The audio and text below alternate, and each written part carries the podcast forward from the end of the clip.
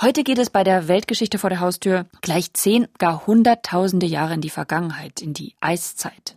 Die hat hier in Mitteldeutschland nämlich ihre Spuren hinterlassen. Genauer gesagt in den Hoburger Bergen bei Wurzen im Norden von Sachsen. Und diese Spuren lösten vor 150 Jahren einen Wissenschaftskrimi aus. Weltgeschichte vor der Haustür. Ein MDR Kultur Podcast. So, und jetzt nochmal Hallo von mir. Ich bin Pia Offelmann und Sie hören den Podcast, in dem wir Ihnen alle zwei Wochen Geschichten aus Sachsen, Sachsen-Anhalt und Thüringen erzählen. Und zwar solche, wo die Weltgeschichte ihre Spuren hier in Mitteldeutschland hinterlassen hat. Und heute geht es um buchstäbliche Spuren, um Schliffe im Fels und einen Wissenschaftskrimi vor 150 Jahren. Da wurde gestritten, belegt und widerlegt, ob Gletscher in der Eiszeit bis kurz vor Leipzig reichten oder eben nicht die sogenannte Eiszeittheorie. Und mit diesem Wissenschaftsstreit hat sich MDR Kulturgeschichtsreporter Hartmut Schade beschäftigt. Hartmut, sag mal, wie kamst du denn jetzt eigentlich dazu, diesen 150 Jahre alten Streit auszugraben? Wie bist du denn drauf gestoßen? Ja, zunächst mal bin ich überhaupt nicht auf den Streit gestoßen, Pia, sondern ich bin in den Huburger Bergen gewandert und fand dort Tafeln mit Infos über Gletscherspuren, über Windschliffe und las dann dort auch, dass die Glazialtheorie, also dass Mitteleuropa einst von Eismassen bedeckt war, dass diese Theorie dort bei Wurzeln entdeckt wurde. Und da habe ich gedacht, das ist ja interessant, ganz wunderbar. Das öffnet uns doch glatt eine weltgeschichtliche Haustür in die eine ganz ferne Vergangenheit. Ja, und dann habe ich mich aufgemacht, habe mich mit Geologen verabredet und einer davon ist Dr. Frank Junge. Und der hat mir dann auch bestätigt, dass die Eiszeittheorie tatsächlich erstmals 1844 in einer Arbeit über die Wurzner Gletscherschliffe durch einen Schweizer, und zwar durch Adolf von Morlow, erwähnt wurde. Und diese Arbeit ist eigentlich sozusagen der Beleg, dass die Eiszeittheorie in Sachsen entdeckt wurde und nicht etwa dann 1875 auf dem großen Berliner Kongress durch Otto Torell. Dort wurde diese Sache wieder belebt und international bekannt gemacht. Aber der Ursprung ist hier in Sachsen zu finden und wir stehen quasi diesbezüglich auf ganz historischem Fels. Bevor wir gleich dein Feature hören, Hartmut, will ich gerne noch eine Sache klären. Es gab ja mehrere Eiszeiten, die es bis nach Sachsen, Sachsen-Anhalt und Thüringen geschafft haben. Um welche der Eiszeiten geht es aber bei dem Streit jetzt? Naja, zunächst mal, Pia, drei Eiszeiten waren für Mitteldeutschland wichtig. Während der ersten beiden, der Elster und der Saale-Eiszeit, begruben die Eismassen unser Gebiet komplett. Einzig Erzgebirge und Thüringer Wald haben da noch ein bisschen rausgeragt. Und der Eispanzer damals, der hatte so eine Mächtigkeit von vier bis 500 Metern. Nur mal zum Vergleich, die Antarktis heute liegt ungefähr unter 100 Metern Eis. Also das war schon richtig eine Größenordnung an Eis, was hier lag. Und bei der dritten Eiszeit, der sogenannten Weichsel-Eiszeit, war es dann ein bisschen anders. Die hat nämlich nur bis Berlin gereicht und Sachsen, Sachsen-Anhalt und Thüringen, die lagen dann nur im Vorfeld der Gletscher. Aber alle drei Eiszeiten haben ihre Spuren in der Hoburger Schweiz hinterlassen. Wie Schliffe, Schramm und Ritzungen im Fels auf große Gletscher hinweisen können und über den Streit, ob es in Mitteldeutschland überhaupt Gletscher gab, darüber hören wir jetzt mehr im Feature von Hartmut Schade. Gesprochen wie immer von Conny Wolter.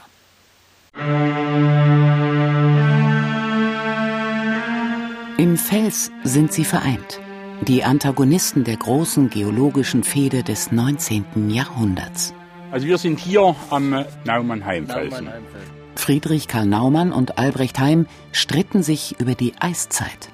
Gab es sie wirklich? Sollten die nordischen Gletscher wirklich von den skandinavischen Bergen bis an die Wurzner Hügel gereicht haben? Mich friert bei dem Gedanken. Der das schrieb, ist Bernhard von Cotter, Geologieprofessor in Freiberg und der Mann, mit dem alles beginnt.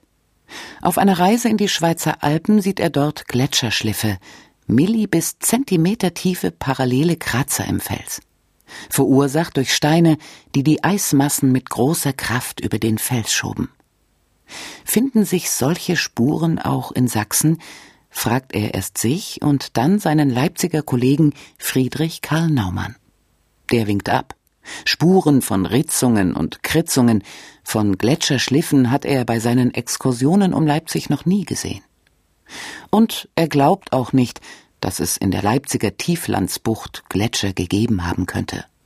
Und jetzt gucken wir mal hier um die Ecke um ihn noch die anderen Spuren. Also die, wenn Sie jetzt sich hier mal die anschauen, da sehen Sie hier Einschlaglöcher.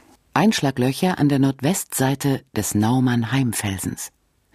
Nicht etwa, Weil sich hier Naumann und Heim duellierten, sagt der Geologe Frank Junge. Die Löcher und Schrammen an diesem Fels sind der Grund für einen Sinneswandel bei Naumann. Das ist im Prinzip wie ein Indizienprozess.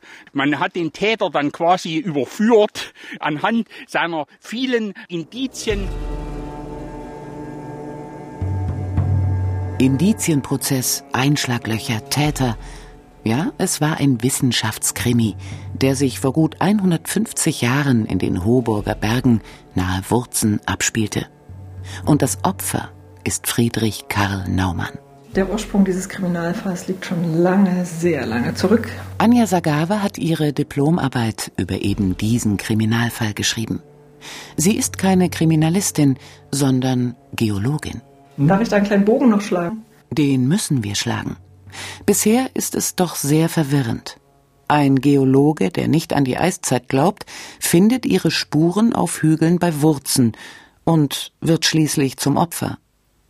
Um das zu erklären, holt Anja Sagave weit aus, beginnt mit den Findlingen, über deren Herkunft die Naturforscher schon im 18. Jahrhundert rätseln.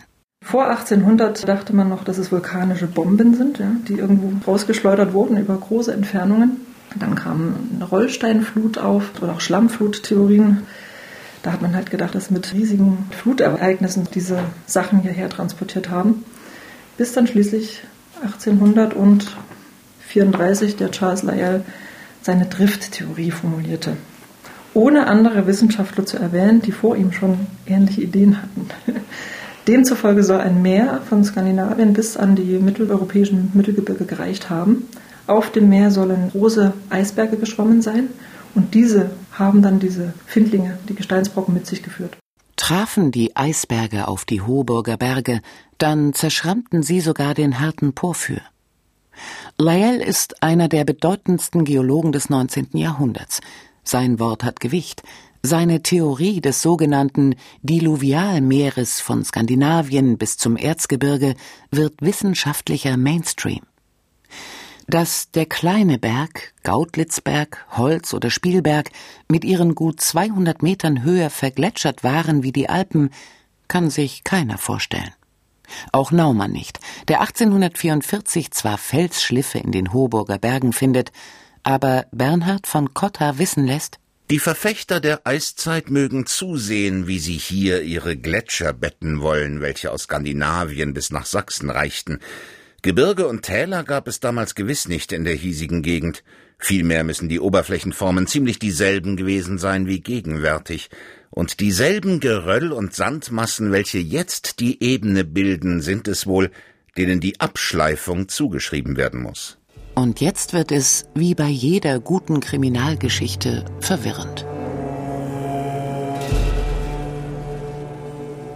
Auch Bernhard von Cotta nimmt Abschied von seiner Gletscheridee, als er die im Vergleich zu den Schweizer Gletscherspuren eher schwächlichen Ritzungen der Hoburger Berge sieht.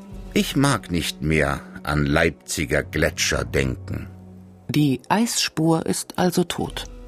Doch noch im Juni 1844 ist Naumann wieder in dem Gebiet unterwegs. Diesmal begleitet von einem Studenten aus der Schweiz, Adolf von Morlot. Das ist sozusagen eine historisch bekannte Stelle, die schon 1844 durch Adolf von Morlow beschrieben wurde und natürlich durch Karl Friedrich Naumann. Ich stehe mit Frank Junge auf der Kuppe des kleinen Bergs wie sein Name andeutet, nur 206 Meter hoch. Zweimal schob sich Eis über ihn. Zur Elster Eiszeit vor 400.000 Jahren und zur Saale Eiszeit vor 150.000 Jahren. Ohne die Tafeln des Geoparks Porphyerland würden die meisten Wanderer achtlos den Gipfel überschreiten. Man muss schon genau hinblicken, um auf dem felsigen Untergrund die feinen nebeneinander liegenden Ritzen und Rillen zu erkennen. Oder sich über den seltsamen Glanz der Steine zu wundern. Dort sieht man auf diesem Fels einen gewissen Glanz, das heißt eine Patina. Dort ist also der Fels ständig geschliffen worden und poliert. Das heißt, man sieht einen gewissen Glanz drauf und dann auf dieser Patina sind ganz Mikrorillen und Mikrospuren zu sehen, die eine deutliche Richtung aufweisen, nämlich die Gletschervorstoßrichtung. Das war quasi für Adolf Morlo und auch für Karl Friedrich Naumann ein wesentliches Indiz, dass sozusagen die Felsen überschliffen worden sind. Ein Sinneswandel innerhalb weniger Monate. Wobei der Student Adolf von Marlow den Professor Naumann überzeugt, sagt Anja Sagave. Er kannte Gletscherschliffe auch aus seiner Heimat. Deswegen ist er mit ihm dahin und der hat sofort darin im Prinzip Zeugnisse einer Inlandverweisung gesehen. Er hat auch direkt gesagt, das waren skandinavische Gletscher, die hierher kamen bis in das Gebiet von Worzen und die diese Berge da geschliffen und poliert haben. So weit geht Naumann nicht. Er lässt die Frage nach der Heimat der Gletscher offen, betont aber, man habe bei Wurzen die gleichen Phänomene wie in den Alpen entdeckt. Wenn irgendetwas die fast ironische Benennung der Hoburger Schweiz rechtfertigen könnte, so wäre es doch am ehesten diese seltsame Erscheinung, die die Pygmäen unserer Hügelgruppe mit den Kolossen der Alpen gemein haben. Morlot und Naumann halten mit ihrem Sinneswandel nicht hinter dem Berg. Beide publizieren sie ihre Erkenntnisse. Adolf von Morlot nüchtern in einer kleinen Schweizer Zeitschrift, Karl Friedrich Naumann poetisch in den Abhandlungen der Sächsischen Akademie der Wissenschaften. Nur eine gänzliche Vergletscherung unserer Gegenden scheint die Sache erklären zu können, also dieselben Gegenden unseres Vaterlandes, in welchem jetzt alljährlich der Frühling seinen Einzug hält und der Sommer und der Herbst ihr Füllhorn ausschütten, dieselben Gegenden starrten einst vom Froste eines ewigen Winters und waren unter Gletschern begraben, die die Jahrhunderte lang in starrer, eisiger Umarmung so fest umschlossen hielten, dass man noch heute die Zeichen und Male sieht, welche dabei ihren Bergen aufgedrückt wurden. Wir stehen an der historischen Gletscherschlifffläche am Spielberg. Eine richtig glatte Fläche über mehrere Quadratmeter. Und man sieht, dass sie auch gewissen Glanz hat und auch entsprechende Striemen. Leider scheint die Sonne nicht, bedauert Frank Junge, sonst würde der Stein glänzen. So poliert haben ihn die Gletscher. Diese historische Gletscherschlifffläche, die ist beschrieben, Gletscherschlifffläche in Kolmen-Böhlitz auf dem Weg nach Parschwitz. Und dann ist da noch die Form der Berge. Flach ansteigend vom Norden, wo das Eis Boden vor sich herschob, steil abfallend nach Süden, mit Schutthalden von heruntergerollten Steinblöcken. Die Bergkuppen rund geschliffen. Untypisch für Porphyrberge. Das ist im Prinzip wie ein Indizienprozess. Man hat den Täter dann quasi überführt anhand seiner vielen äh, Indizien, äh, so dass das die wahrscheinlichste Lösung war und die letztendlich dann die Trifttheorie in den Hintergrund drängte, weil wie will man bei einer Trifttheorie derartige Windschliffmerkmale erklären? Wie will man bei einer Trifttheorie auch derartige weit verbreitete Gletscherschliffmerkmale erklären? Deshalb ist das eigentlich ein geologischer Indizienprozess. Der mit einer Niederlage von Naumann und Merlot endet. Niemand glaubt ihnen. Im Prinzip wurde die Theorie des Inlandeises auf Eis gelegt für viele, viele Jahre.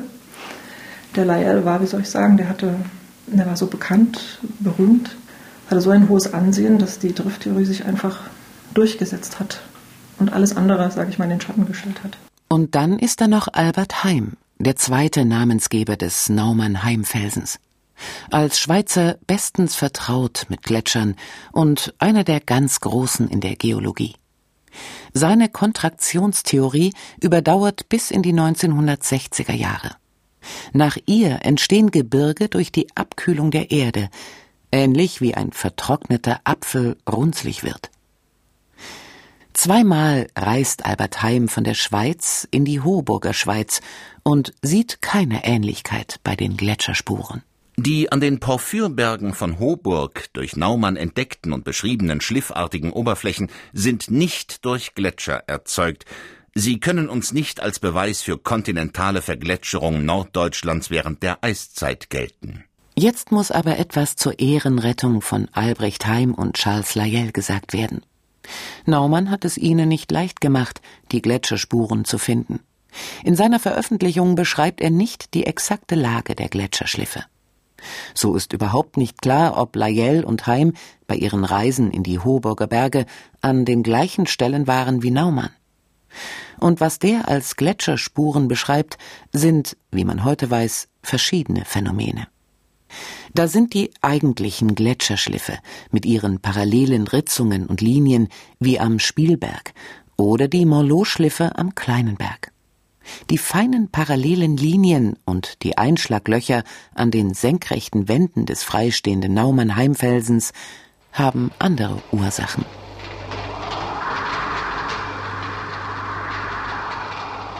Man kann sagen, über 50.000 Jahre wurde hier dieser Fels mit Staubpartikeln beschossen. Und zwar bei der letzten, der Weichsel-Eiszeit, bei der die Gletscher zwar auf der Höhe Berlins stoppten, Sachsen aber in ein unwirkliches Gefilde verwandelten. Kalt, staubig und windig. Eigentlich einmalig. Es ist keine weitere derartige Fläche bekannt in Mitteleuropa, wo aus der Weichseleiszeit der Fels verschliffen wurde durch ständige Winde, staubbeladene Winde. Und wir sehen hier an dieser Fläche in der Südwest Nordostrichtung sehen wir langgestreckte Striemen, auch mit einer Patina, das heißt mit Glanz versehen. Um die glänzend polierte Ecke dann die Einschlaglöcher. Auf die Nordwestseite prasselten die Staubkörner frontal und schlugen winzige Krater in den Fels, der heute den Namen der beiden Hauptprotagonisten trägt. Doch von mehreren Eiszeiten, von Windschliffen, ahnten Karl Friedrich Naumann, Adolf von Morlot und Albert Heim noch nichts. Sie stritten hart darum, ob es überhaupt eine Eiszeit gegeben haben könnte.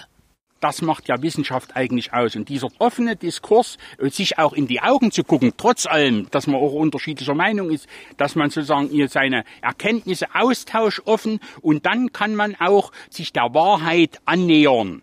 Annähern. Ich sage nicht erreichen, aber annähern. Die Auseinandersetzungen beendet, fast schlagartig, der schwedische Geologe Otto Torell 1875. Die deutschen Geologen tagen in Berlin und unternehmen einen Ausflug zu Muschelkalkablagerungen bei Rüdersdorf. Und da hat der schwedische Geologe Otto Torell diese Schramm auf dem Muschelkalk gesehen und die Kritzungen hat sie sofort als Glatzigen gedeutet. Und das hat damals im Prinzip den Anstoß fürs Umdenken gegeben. Und er ist jetzt mit diesem bahnbrechenden Vortrag in die Geschichte eingegangen, obwohl eigentlich der Naumann schon 31 Jahre vorher das entdeckt hat und auch für sich ja, sicher war, dass es Gletscher waren, Eismassen waren, die das da geschaffen haben. Adolf von Morlot und Friedrich Karl Naumann erleben den Triumph ihrer Ideen nicht mehr. Morlot stirbt mit 46 Jahren 1867, sechs Jahre später auch Naumann. Seine letzte Arbeit über die Gletscherspuren von Hoburg erscheint 1874 posthum. Vielleicht war die Zeit einfach reif, dass vielleicht schon viele Anhänger äh, auch des äh, Lyells ja ins Alter gekommen waren. Und ich habe mal irgendwo gelesen, dass die Dinosaurier erst aussterben müssen, bevor sich eine neue Theorie sozusagen Bahn bricht. Dank Otto Torell setzt sich die Eiszeittheorie durch. Von Adolf von Morlot und Friedrich Karl Naumann spricht niemand mehr. Erst in den 1960er Jahren entdecken Leipziger Geologen die Gletscherschliffe von Hoburg und damit Morlot und Naumann wieder. Und sie verewigen die wissenschaftlichen Streiter am kleinen Berg. Morlot Schliff und Naumann Heimfels. Weltgeschichte vor der Haustür. Ein MDR Kultur Podcast. Das war das Feature über die Hoburger Berge bei Wurzen und die Schliffe im Berg, die Geschichte geschrieben haben. Mich hat beeindruckt, wie man über solche Spuren am Berg auf eine Zeit von vor Tausenden, Zehntausenden Jahren zurückschließen kann, allein durch so ganz kleine Spuren. Also das fand ich wirklich bemerkenswert. Die weiteren Folgen vom MDR Kultur Podcast Weltgeschichte vor der Haustür können Sie natürlich auch nachhören auf mdrkultur.de, in der ARD Audiothek und überall, wo es Podcasts gibt. Dort ist dann auch in zwei Wochen die nächste Podcast-Folge zu hören. Da geht es in die Hansestadt Werben, die wohl kleinste Hansestadt der Welt. Außerdem freue ich mich, dass wir mit Ihnen jetzt noch enger in Kontakt treten können. Es gibt nämlich eine eigene Mailadresse für diesen Podcast. Weltgeschichte.mdr mdr.de lautet sie. Das heißt, schreiben Sie uns. Schreiben Sie uns Ihre Gedanken zu den jeweiligen Folgen oder aber auch, wenn Sie Themenvorschläge für weitere Podcast-Folgen haben. Ich sag's nochmal, weltgeschichte.mdr.de. Mir bleibt noch zu sagen, schön, dass Sie bei dieser Folge Weltgeschichte vor der Haustür dabei waren. Ich bin Pia Uffelmann und sage Tschüss bis in zwei Wochen.